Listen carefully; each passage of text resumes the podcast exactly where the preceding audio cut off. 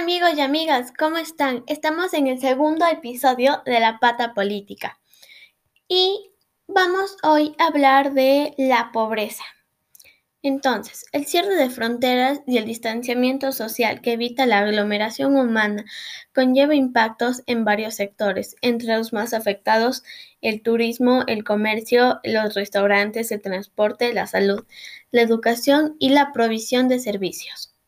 Actualmente el porcentaje de, pobreza en el Ecuador es del 25%.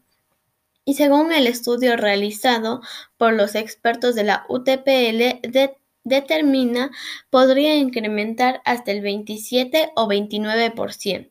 Si los ingresos de los hogares disminuyen en un 5 o 10% respectivamente debido a la crisis económica provocada por la pandemia, aún así se considera que realizar una estimación precisa sobre el impacto social y económico de la pandemia es complejo debido a que se desconoce su tiempo de duración.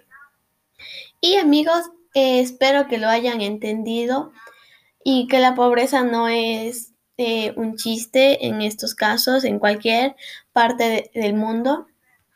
Y espero que les haya gustado mucho y nos vemos en el próximo episodio. Adiós, cuídense.